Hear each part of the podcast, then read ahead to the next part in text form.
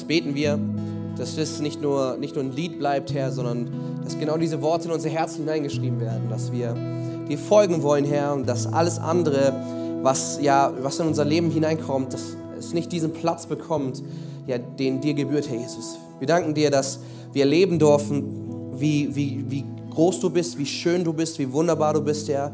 Dass wir das dir überhaupt zusingen können, ist ein Privileg, weil ja, du hast dich uns offenbart, Herr. Deine Liebe, sie hat unser Herz erreicht, Herr. Und genau deswegen wollen wir diese Ehre geben. Genau deswegen wollen wir dir diesen Platz geben. Wir wollen sagen, dass du auf dem Thron unseres Lebens äh, sitzen sollst, Herr. Und deswegen, Herr, wollen wir dir die Ehre geben.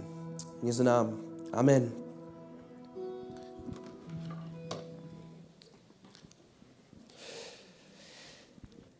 Einen wunderschönen guten Morgen. Mein Name ist Sam, falls du mich nicht kennst. Bin 28 oder 29 Jahre jung. Ähm, und viele wissen es, aber viele auch nicht. Ich komme aus einer Großfamilie. Wir sind sieben Kinder. Und ähm, wenn du mich so anschaust, weiß ich nicht, ob du errätst, auf welcher Position ich bin. Aber ja, ich bin das jüngste Kind. Und wenn ich etwas gelernt habe in einer Großfamilie, dann ist es die Tatsache, dass leider der Stärkere immer gewinnt. Also wenn ich so meine Brüder anschaue, die sind alle älter als ich, ich habe drei Brüder, dann habe ich immer wieder gemerkt, der Stärkere, er gewinnt leider. Meine Brüder kamen irgendwann mal auf, den, auf die Idee, ähm, ja, Boxen nachzuspielen. Ah, okay. Äh, Boxen nachzuspielen. Und natürlich hatten wir jetzt nicht zu Hause irgendeine Boxausrüstung. Ähm, deswegen kamen meine Brüder auf die glorreiche Idee, unsere Stofftiere als Boxhandschuhe zu nehmen. Und ich möchte ganz kurz ähm, nur erwähnen, es tut trotzdem weh. Also wenn du mit Stoffhandschuhen oder mit äh, Stofftieren geschlagen wirst, tut das Ganze dennoch weh. Ich habe versucht, mich natürlich aufzulehnen, aber von den drei Brüdern ist der jüngste trotzdem sechs Jahre älter als ich.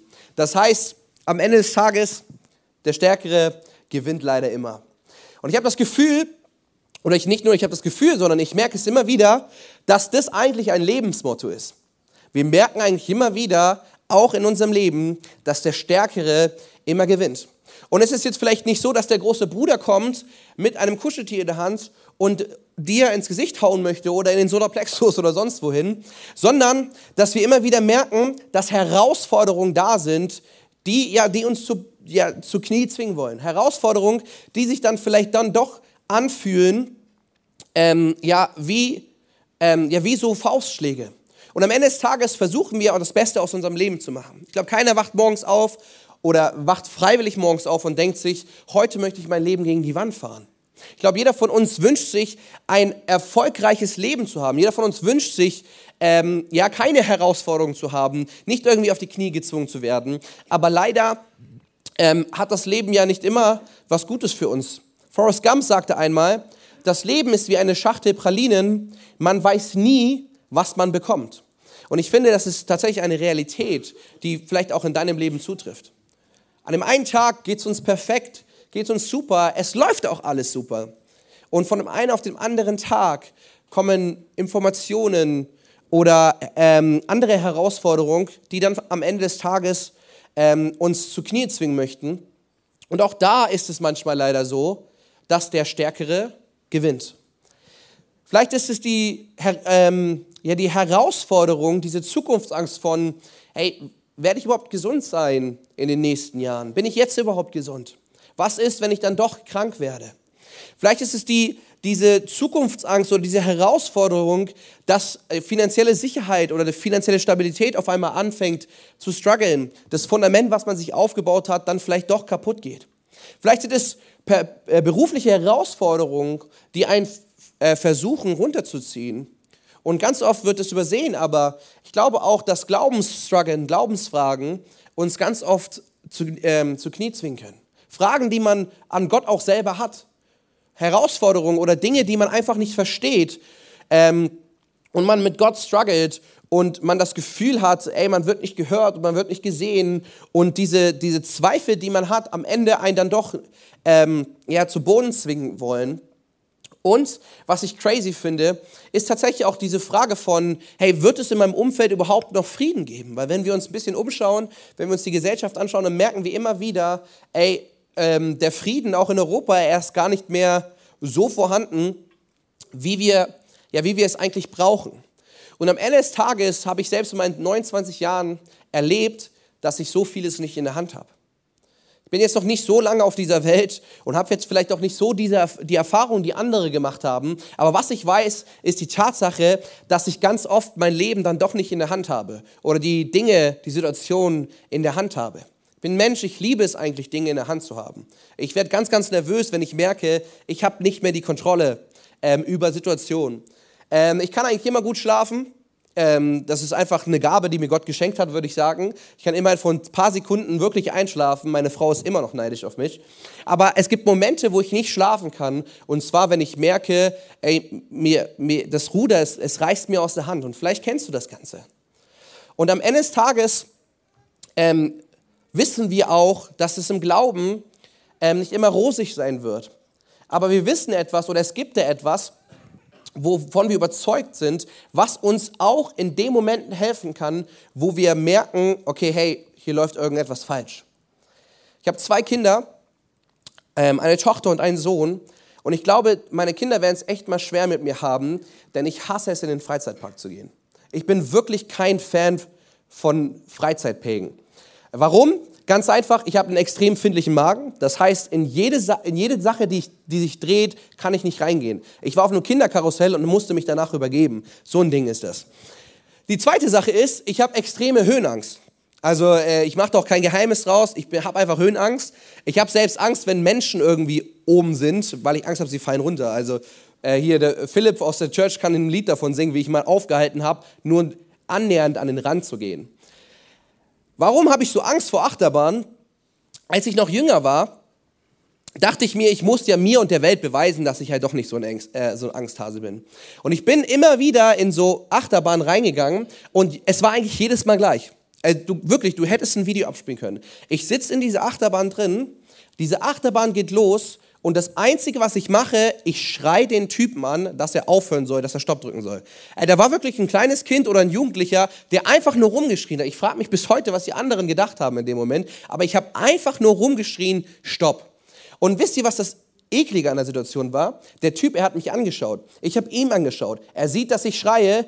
Ich sehe, dass er sieht, dass ich schreie. Und er hat trotzdem nichts gemacht. Warum? Der Typ hätte einfach nur Stopp drücken können und die Achterbahn, sie wäre vorbei. Was will ich damit sagen? Herausforderungen sind da. Der Stärkere, er gewinnt und das Leben, es fühlt sich tatsächlich manchmal an wie so eine Achterbahn. Aber keine Achterbahn, die Spaß macht, keine Achterbahn, wo wir uns denken, ey, darauf habe ich Bock, sondern eine Achterbahn, die einfach nur Angst bewirkt. Eine Achterbahn, die vielleicht Übelkeit bewirkt. Und jede Achterbahn stoppt, wenn es da jemanden gibt, der den Stoppknopf drückt. Und genau das brauchen wir in unserem Leben. Wir brauchen jemanden, etwas in unserem Leben, der ab und zu mal den Stoppknopf drückt. Denn ähm, wir leben manchmal in unserem Leben tatsächlich in einem Teufelskreis. Wenn Herausforderungen da sind, wenn Nöte da sind, wenn Probleme da sind, dann ist es ja eigentlich, und das sagen, das sagen viele Life Coach und viele, viele healthy Menschen, ist es ja immer eigentlich nur ein Step raus. Immer nur ein Schritt raus aus dem Kreis. Aber jeder von uns, der in diesem Kreis mal drinne war, weiß, dass das völliger Bullshit ist. Jeder von uns weiß, dass selbst dieser eine Schritt der vermeintlich so klein ist, trotzdem extrem herausfordernd ist. Ja, es ist vielleicht manchmal nur eine Entscheidung, es ist vielleicht manchmal nur eine Sache, die wir sein lassen müssen oder ein Gedanke, den wir loslassen müssen, eine Veränderung in unserem Leben, aber selbst dieses eine ist so oft so herausfordernd. Und genau in solchen Momenten dürfen wir auf etwas vertrauen. Wir dürfen in solchen Momenten darauf vertrauen, dass meine Stärke am Ende nicht ausreichen muss. Ich bin davon so überzeugt, dass ich am Ende des Tages eigentlich gar nicht der starke Sam sein muss, der ich immer sein möchte. Sondern wenn ich begreife, dass am Ende des Tages immer der Stärkere gewinnt, dann darf ich auf etwas Stärkeres in meinem Leben vertrauen. Und wir sind hier in der Kirche und du weißt sicherlich, äh, worauf es hinausgeht. Am Ende des Tages dürfen wir darauf vertrauen, dass Gott in unserem Leben den Stoppknopf der Achterbahn drückt. Wir dürfen darauf vertrauen, dass Gott es ist in unserem Leben, der am Ende der Stärkere ist. Wir dürfen darauf vertrauen, dass es Gott ist, der einfach dafür sorgt, dass wir aus der Achterbahn des Lebens hinauskommen und wieder Frieden finden. Amen. Dankeschön. Im Psalm 2, ich bin leider ein bisschen überfordert gewesen mit der ähm, riesigen LED-Wand, deswegen gibt es leider keine PowerPoint. Aber falls du deine Bibel dabei hast, darfst du sehr, sehr gerne einfach mit aufschlagen. Wir lesen gemeinsam Psalm 2. Ich lese vor, du darfst sehr, sehr gerne mitlesen. Weshalb geraten die Nationen in Aufruhr? Warum schmieden die Völker Pläne, die doch zum Scheitern verurteilt sind? Die Könige dieser Welt stehen zum Angriff bereit und die Machthaber verbünden sich miteinander zum Kampf gegen den Herrn und gegen den König, den er gesalbt hat. Befreien wir uns endlich von ihren Fesseln, sagen sie. Lasst uns die Ketten der Abhängigkeit zerbrechen. Doch der Himmel im Thron lacht, der Herr spottet über sie. Dann aber herrscht er sie an im Zorn. Ja, sein glühender Zorn versetzt sie in Schrecken. Er spricht, ich selbst habe meinen König eingesetzt, hier auf dem Zion, meinem heiligen Berg. Dann spricht der König, ich gebe den Beschluss des Herrn bekannt. Er hat zu mir gesagt, du bist mein Sohn, heute habe ich dich gezeugt. Nenne mir deine Forderungen, ich will sie erfüllen. Ich gebe dir alle Nationen zum Erbe. Die Erde bis an ihr äußerstes Ende soll dein Besitz sein. Zerschmettere die Völker mit eisernem Zepter, zerschlag ihren Widerstand, wie man ein Tongefäß zerschlägt. Und nun kommt zur Einsicht, ihr Könige der Welt. Lasst euch warnen, ihr Richter auf Erden. Nimmt, dient dem Herrn mit Ehrfurcht, zittert vor ihm, jubelt ihm zu, erweist Ehre seinem Sohn, damit er nicht zornig wird und ihr auf eurem falschen Weg umkommt. Denn schnell wird sein Zorn zu Feuer, das euch verzehrt. Glücklich zu preisen sind alle, die Schutz bei ihm suchen. Ein sehr langer Psalm und vor allen Dingen ein sehr herausfordernder, herausfordernder Psalm, finde ich. ich. Du fragst dich jetzt vielleicht, was hat das Ganze eigentlich mit dem zu tun, was ich ähm, die ganze Zeit gesagt habe, danke, dass du diese Frage gestellt hast, ich würde sie sehr, sehr, sehr gern beantworten, denn ich glaube, dieser Psalm zeigt uns etwas sehr, sehr Wichtiges auf, wie wir quasi aus dieser Achterbahn des Lebens, aus den Herausforderungen rauskommen. Lass uns ihn ganz kurz analysieren. Am Anfang wird eine Frage gestellt, warum die Nation sich gegen, gegen den Himmel, gegen Gott auflehnt und sagt, ich, wir wollen uns quasi von den Ketten der Abhängigkeit befreien. Die Antwort des Himmels ist ganz einfach, der Himmel lacht über sie. Und dann heißt es auf einmal, dass da ein König kommen wird, ein König, dem alles gegeben wird, ein König, der die Feinde zerschmettern wird wie Tongefäße. Und dann heißt es am Ende, er weist dem Sohn die Ehre. In anderen Übersetzungen, ähm, wie ich finde, äh, viel, viel besser ausgedrückt, küsst den Sohn, also gibt den Sohn den Respekt, den ihm gebührt. Jetzt fragst du dich, okay, was hat das mit meinem Leben zu tun? Ich finde sehr viel. Dieser Psalm ähm, wird mit dem Psalm 1 als Eröffnungstor der Psalme gedeutet. Und dieser Psalm wird als Königspsalm in der Theologie betrachtet. Es, es wird sehr, sehr poetisch geredet. Vielleicht denkst du, das Ganze ist ähm, viel zu aggressiv und viel zu gewalttätig. Nein, das war die Sprache der damaligen Zeit, die Poesie, ähm, wie man etwas äh, verdeutlicht hat. Und die Thematik, und ich werde auch erklären, warum ich darauf komme, dieses Psalm ist die Thematik der Befreiung, aber auch der Wiederherstellung. Und wenn du aufmerksam gelesen hast oder mit zugehört hast, merkst du, dass im Zentrum ein gewisser König, ähm, im, also im Zentrum steht, der etwas tun wird. Und jetzt möchte ich dich nicht so lange auf die, Schuld, äh, auf die Folter spannen. Eigentlich jeder ernstzunehmende Theologe ist sich einig, dass dies ein messianischer Psalm ist, der auf Jesus hindeuten soll.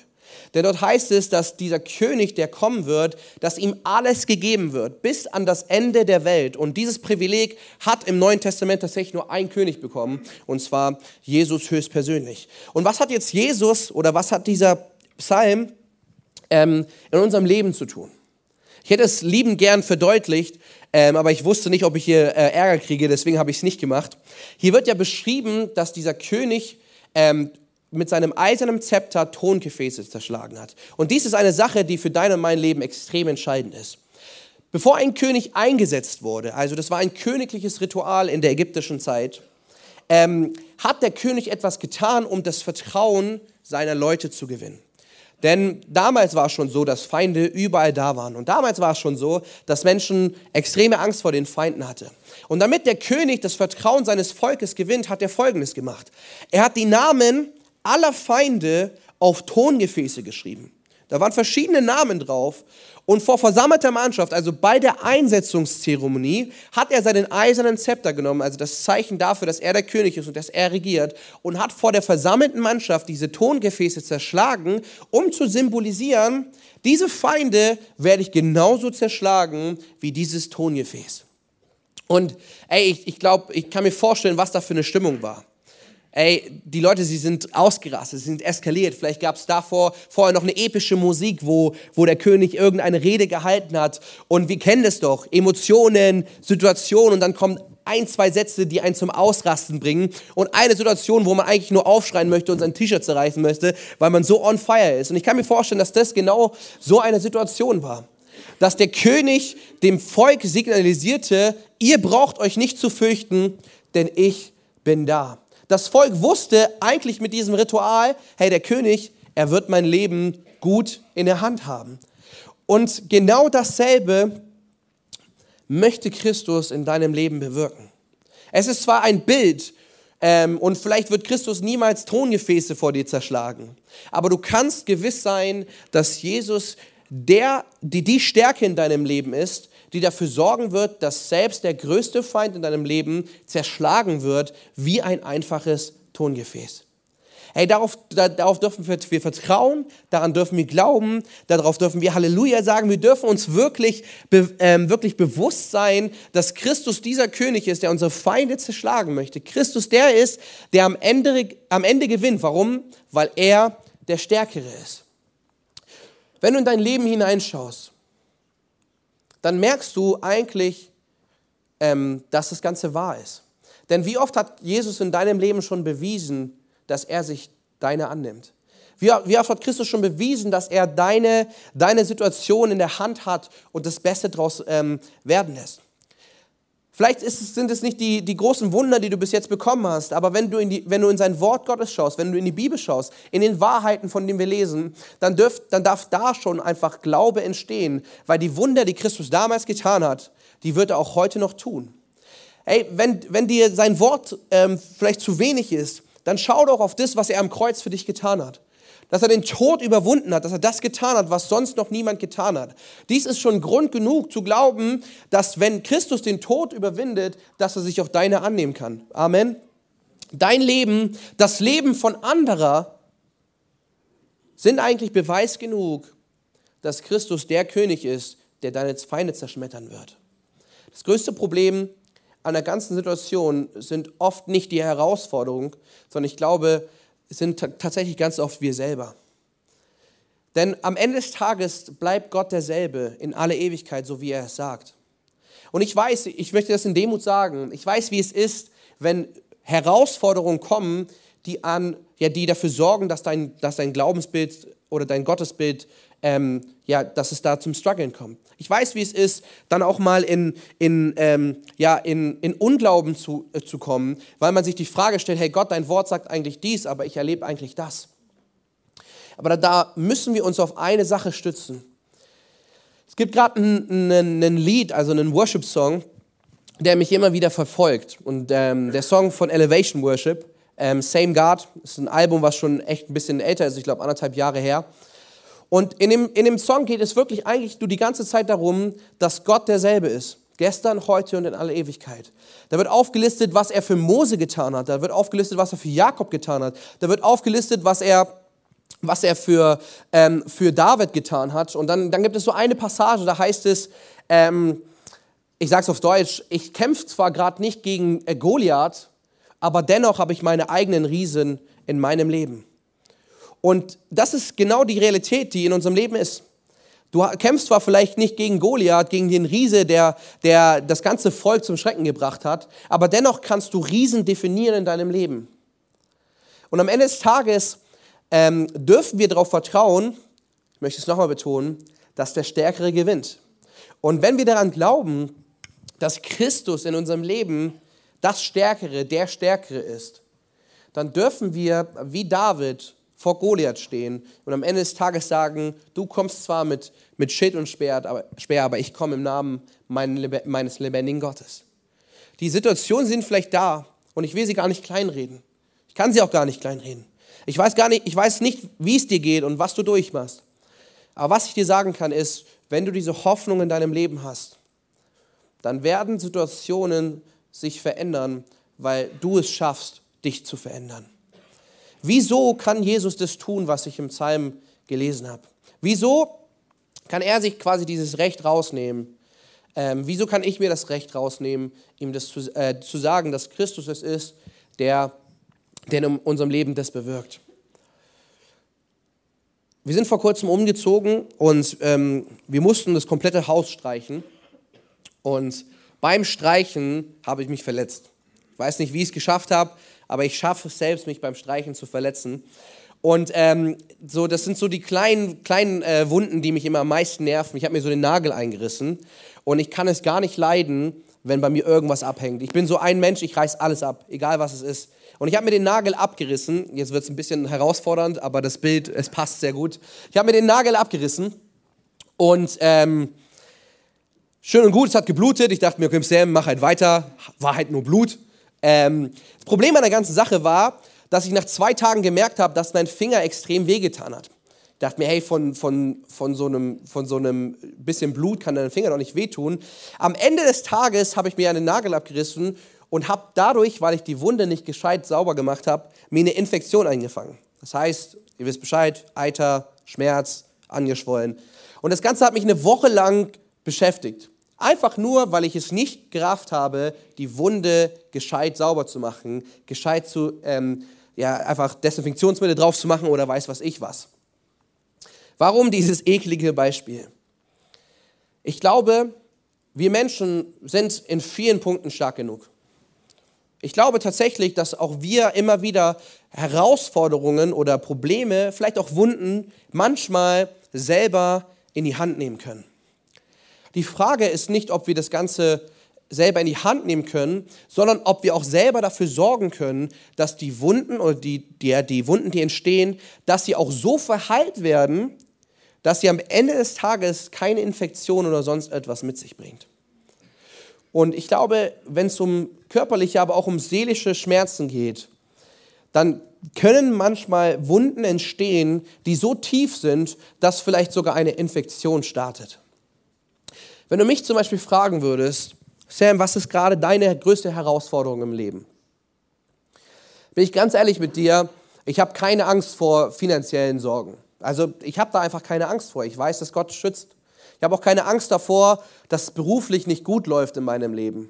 Wisst ihr, wovor ich extreme Angst habe? Und das ist eine Angst, die verfolgt mich schon sehr, sehr lange. Ich habe erwähnt, dass ich zwei Kinder habe. Und eigentlich verfolgt mich jeden Tag die Angst, was ist, wenn meine Kinder sterben? Jetzt denken sich alle Eltern, das haben wir schon alle den Gedanken gehabt.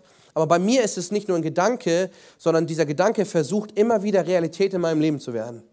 Ich schaue regelmäßig danach, ob mein Sohn noch atmet, obwohl er einfach nur schläft. Ähm, manchmal, manchmal erlaube ich meiner Tochter Dinge nicht, nur aus der Angst heraus, was ist, wenn dadurch etwas passiert. Und das ist natürlich eine, eine, eine, Sache, die, die für mich und auch eigentlich für meine Frau und für manche andere in meinem Umfeld ziemlich herausfordernd ist. Und ich bin, es, ich bin den Ganzen nachgegangen und ich dachte mir, Sam, wieso ist da diese lebendige Angst in dir, deine Kinder können irgendwann mal nicht mehr da sein? Und ich bin dem Ganzen nachgegangen, habe auch bin ins Gebet gegangen, habe mit Menschen gesprochen. Und in meinem Leben hat sich eine, hat sich eine kleine oder vielleicht größere ähm, wirkliche Verlustangst eingeschlichen. Ich lebe tatsächlich mit, mit der Angst davor, zu verlieren. Und das hat sich, hat sich mehr und mehr aufgezeigt, als ich Vater geworden bin.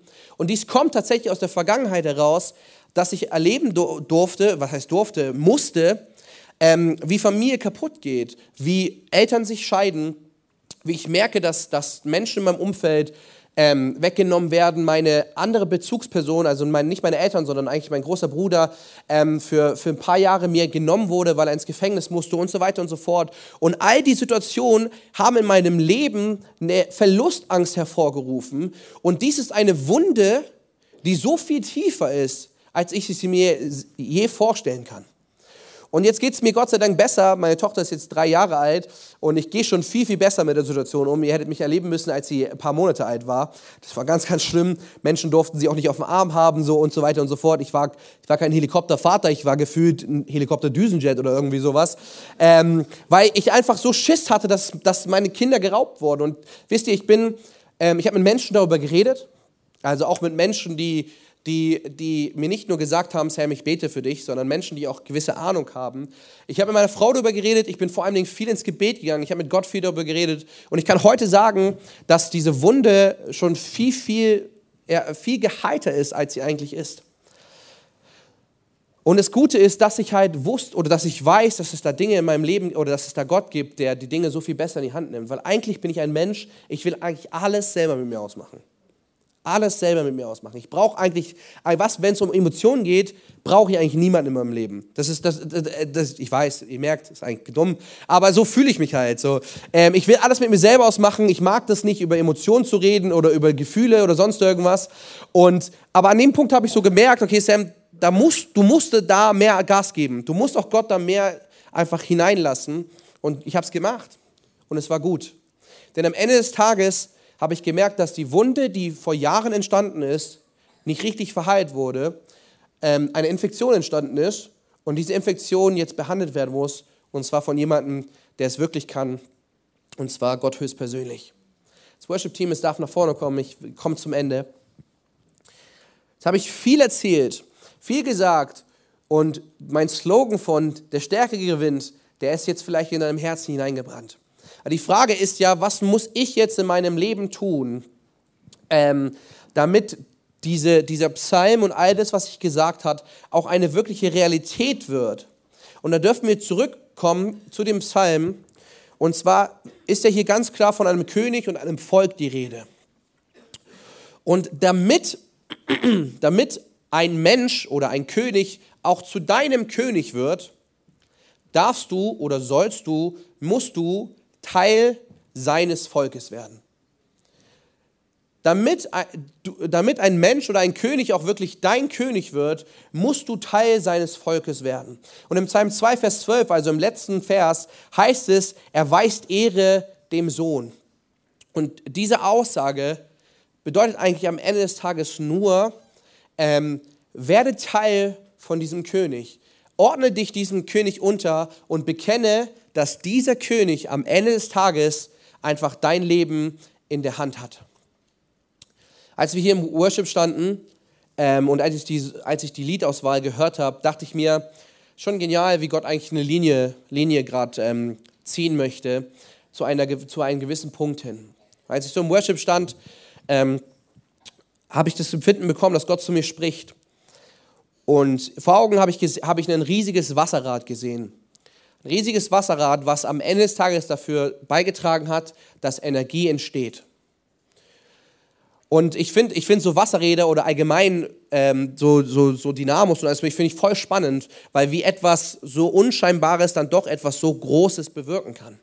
Aber so ein Wasserrad, ähm, egal wie groß es ist, so ein, so ein Dynamo, egal wie effektiv dieses, die Gerätschaft auch ist, wenn beim Wasserrad zum Beispiel das Wasser nicht kommt, um, um die Räder ähm, ja, zum Antrieb zu bringen, dann bringt die Größe oder die Stärke von dem Wasserrad gar nichts. Und ich habe Empfinden, dass, dass Gott dir sagen möchte, du bist tatsächlich wie so ein Wasserrad. Du spendest anderen Energie. Du bist dafür da, dass es anderen gut geht. Aber was du in letzter Zeit vernachlässigt, ist die Tatsache, dass bevor du anderen dienen kannst, man dir eigentlich selber dienen muss.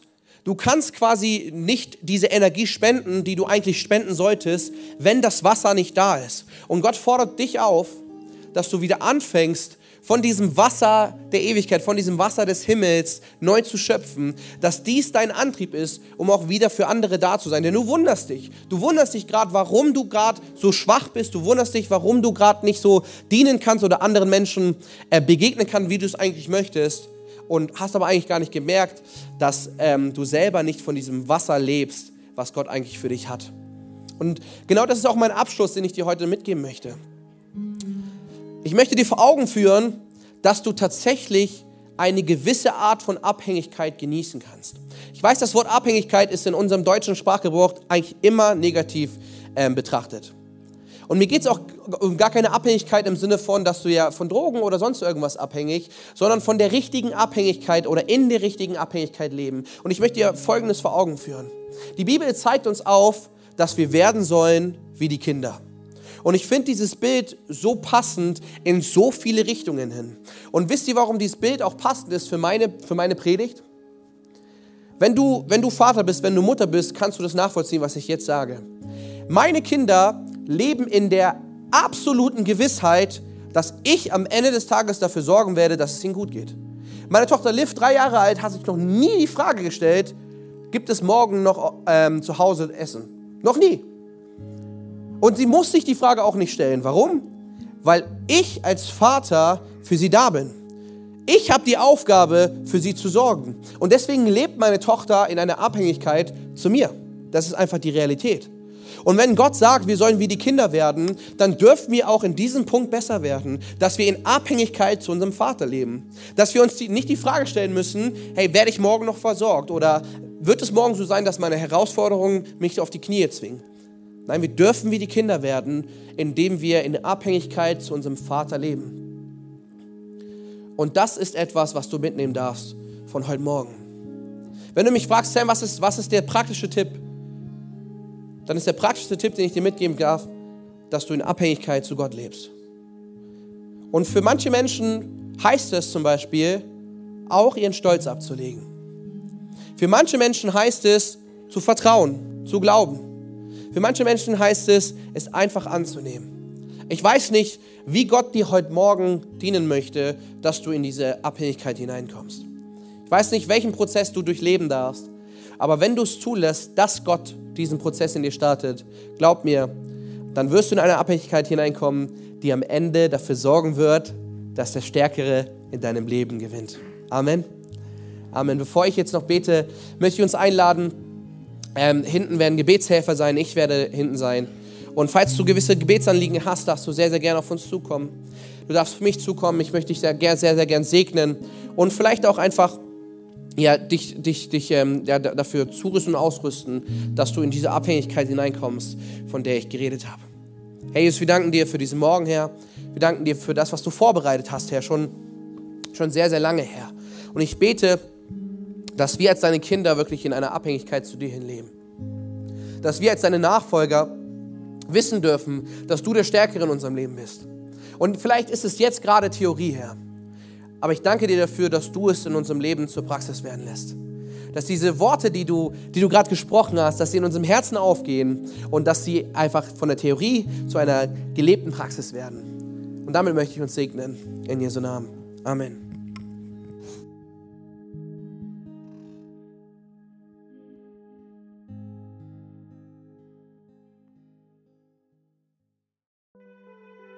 Wir als Haus der Hoffnung wollen eine Kirche sein, zu der Menschen gerne kommen, eine Beziehung zu Jesus erleben und ihre Welt verändern. Wir hoffen, dass du Jesus und sein Herz durch diese Predigt ein Stück mehr kennengelernt hast. Falls du Jesus noch nicht kennst, möchte ich dich einladen, jetzt dein persönliches Gebet zu sprechen. Sprich mit Jesus einfach wie mit deinem Freund und sag ihm alles, was dich beschäftigt. Er hat versprochen, dass er dich hört und dir hilft. Für mehr Infos über das Haus der Hoffnung kannst du uns gerne auf unserer Webseite, Instagram, YouTube oder Facebook besuchen.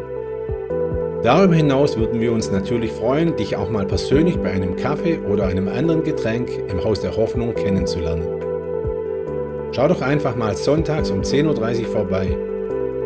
Wir wünschen dir noch einen schönen Tag und bis bald. Grüße, Jürgen.